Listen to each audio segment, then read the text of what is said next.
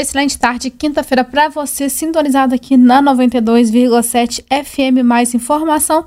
E está começando mais uma edição do nosso Jornalismo em Destaque com a nossa equipe de jornalismo.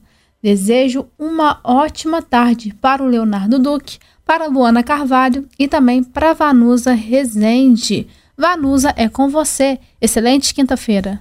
Obrigada, Isabela. Boa tarde para você também. Uma excelente quinta-feira para todos os amigos ouvintes que nos acompanham aqui na 92,7. Vamos lá conferir os assuntos do jornalismo em destaque desta quinta-feira. Hoje nós vamos falar que o Tribunal de Justiça de Minas determina que servidores dos cargos de confiança da Prefeitura de São João Del Rei permaneçam em seus postos. E ainda, dia 28 de outubro, a paróquia de São Judas celebra o dia do seu padroeiro. Vamos falar também sobre mudanças em locais de votação que permanecem para o segundo turno das eleições 2022. Mas antes a gente conversa com o Leonardo Duque sobre o desemprego, que caiu para 8,7% no terceiro trimestre. É o que revela o IBGE, né, Leonardo? Uma boa tarde, uma excelente quinta-feira para você. Olá, Vanusa, muito obrigado. Uma ótima tarde para você também, para todo mundo que nos acompanha. Ontem nós trouxemos os dados do CAGED em números de contratações e também demissões. Agora a gente tem um olhar especial para a taxa de desemprego. E é o seguinte, a taxa de desemprego ela caiu 0,6 ponto percentual no trimestre móvel de julho a setembro de 2022. Ela ficou em 8,7% no período em comparação com o trimestre de abril a junho, quando foi de 9,3%. Agora, em relação ao mesmo período do ano passado, quando o desemprego estava em 12,6%, a redução é de 3,9 pontos percentuais. Esses dados são da PNAD contínua, aquela pesquisa nacional por amostra de domicílios, e foram divulgados hoje pelo IBGE. Segundo o IBGE, é a menor taxa desde o trimestre fechado em junho de 2015, quando o desemprego estava em 8,4%. Os dados apontam para um total de 9 milhões e meio de pessoas desocupadas. É uma queda de 6,2% no trimestre e 29% menos 4 milhões no ano. Em números absolutos, a população ocupada somou 99 milhões de pessoas, um recorde da série iniciada em 2012. A alta na comparação trimestral foi de 1%, ou mais 1 milhão de pessoas. Na comparação anual, a alta é de 6,8%, ou mais 6,3 milhões. E só para a gente falar de rendimentos também, o rendimento real habitual subiu 3,7% na comparação trimestral, indo para R$ 2.737, somando 266 bilhões na massa do rendimento. Ontem nós acompanhamos essa faixa salarial também, né, Vanusa? Agora é para o trimestre, por isso que ela é um pouquinho mais alta. Exatamente, o Leonardo. A gente ainda vai continuar falando sobre essa questão dos empregos. Agora, no cenário estadual, a Luana Carvalho chega para conversar falando que Minas alcança a marca de criação de 618,8 mil empregos com carteira assinada também com esses mesmos dados, né, Luana? Boa tarde para você. Boa tarde a você, Vanusa, e aos ouvintes. Segundo os dados do Cadastro Geral de Empregados e Desempregados, o CAGED, divulgados nesta quarta-feira pelo Ministério do Trabalho e Previdência, houve geração de 23.723 postos de trabalho em Minas Gerais. O resultado da admissão de 211.439 trabalhadores e do desligamento de outros 187.716 no período. De janeiro de 2019 até o mês passado, Minas Gerais já gerou 618.823 empregos com carteira assinada. Por setor, por setor de atividade econômica, o maior saldo de empregos em setembro no estado foi registrado no segmento de serviços, seguido pelo comércio, indústria e construção civil. Segundo o superintendente de Gestão e Fomento do Trabalho e Economia Popular Solidária da Secretaria de Estado de Desenvolvimento Social, Marcel Cardoso, isso mostra que o Estado está em uma crescente recuperação e desenvolvimento econômico. Desde fevereiro desse ano, o número de criação de empregos foi positivo em Minas. Tá certo, Luana. Obrigada pelas suas informações. Agora, duas horas mais dez minutos, vou voltar a conversar com o Leonardo Duque.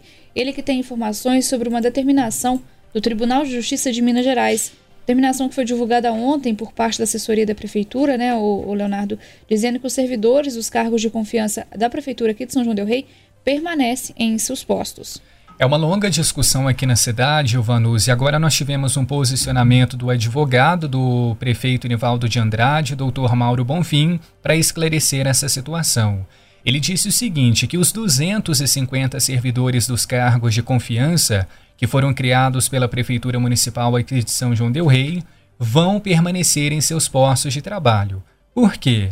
Isso em razão de uma decisão que foi tomada pelo TJMG o Tribunal de Justiça de Minas Gerais ontem, isso após, após o próprio prefeito Nivaldo de Andrade entrar com recurso na Justiça por meio de contratação pessoal de assistência jurídica. O TJMG determinou a suspensão de uma liminar que foi emitida pelo juiz da cidade, que solicitava dispensa de funcionários de cargos de confiança. Isso sob alegação de que o organograma de contratados pela prefeitura estaria desproporcional, ou seja, o número de contratados efetivos e de cargos de confiança estaria desequilibrado de acordo com a lei.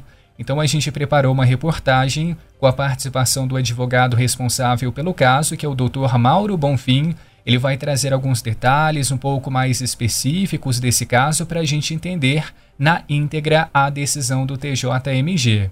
E ele esclareceu ainda que a decisão deve ser respeitada até que o órgão colegiado do Tribunal de Justiça reveja toda essa situação. E uma nova decisão colegiada deve ser tomada apenas no próximo ano, em 2023. Então, até lá, os 250 servidores dos cargos de confiança criados pela Prefeitura continuam trabalhando normalmente em todas as áreas do setor público.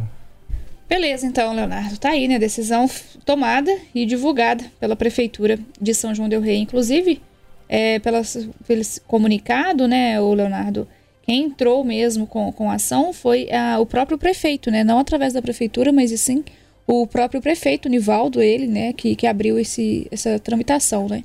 Exatamente, foi a explicação do Dr. Mauro Bonfim. Ele disse que o próprio Nivaldo buscou por ele, pelo seu atendimento, mas não em nome da Prefeitura de São João Del Rei para resolver o caso. Mas ele pessoalmente gostaria de resolver a situação dos seus servidores de cargos de confiança e assim recebeu essa decisão do TJMG. Beleza.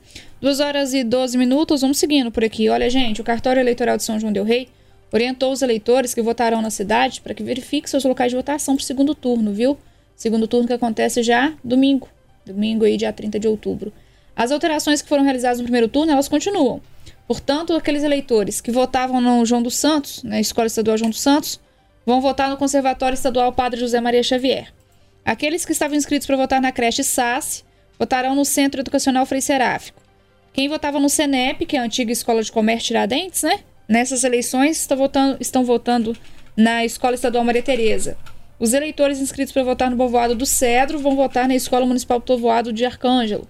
Quem votava na Escola Municipal de Caxambu começam a votar no Salão Comunitário da Igreja de Caxambu. E os eleitores inscritos para votar na Escola Municipal de Cananéia votam na Cananéia mesmo, mas no galpão da igreja. São essas mudanças, as mesmas mudanças, tá? Que a gente teve aí no primeiro turno, agora tem no segundo turno. No próximo domingo, os brasileiros retornam às urnas para escolher o presidente da República.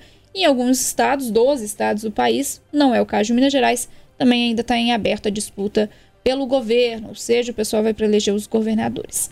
Mudanças em locais de votação permanecem, portanto, para o segundo turno das eleições 2022. Duas horas mais 14 minutos para encerrar o Jornalismo em Destaque. A Luana volta a conversar com a gente e vai falar sobre o dia 28 de outubro. Tem celebração, né, Luana?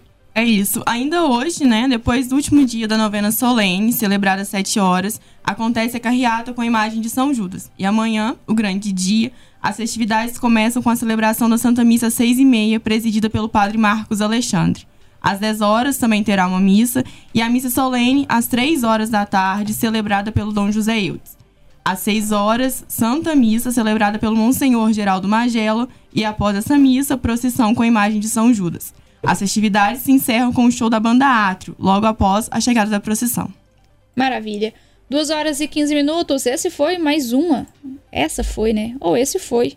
Esse foi, se foi programa. E essa foi, se foi edição, tô certo? Aí depende de como a gente quer pensar, né, Vanusa? É, como a gente quer pensar numa quinta-feira com esse, como diria o pessoal da roça, né? Que mora aí na roça, que tá trabalhando agora e nos acompanhando.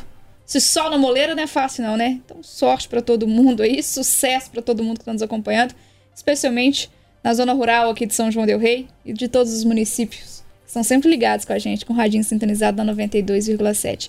Então vou terminar dizendo o seguinte, essa foi mais uma edição, beleza? Aí ficou bacana. Então tá bom. Essa foi mais uma edição do programa Jornalismo em Destaque aqui nas ondas da 92,7. Um abraço a todo mundo e até amanhã, quando a nossa redação se reúne novamente com os destaques aqui da cidade e da região. Isabela, obrigada pelos trabalhos técnicos e é com você.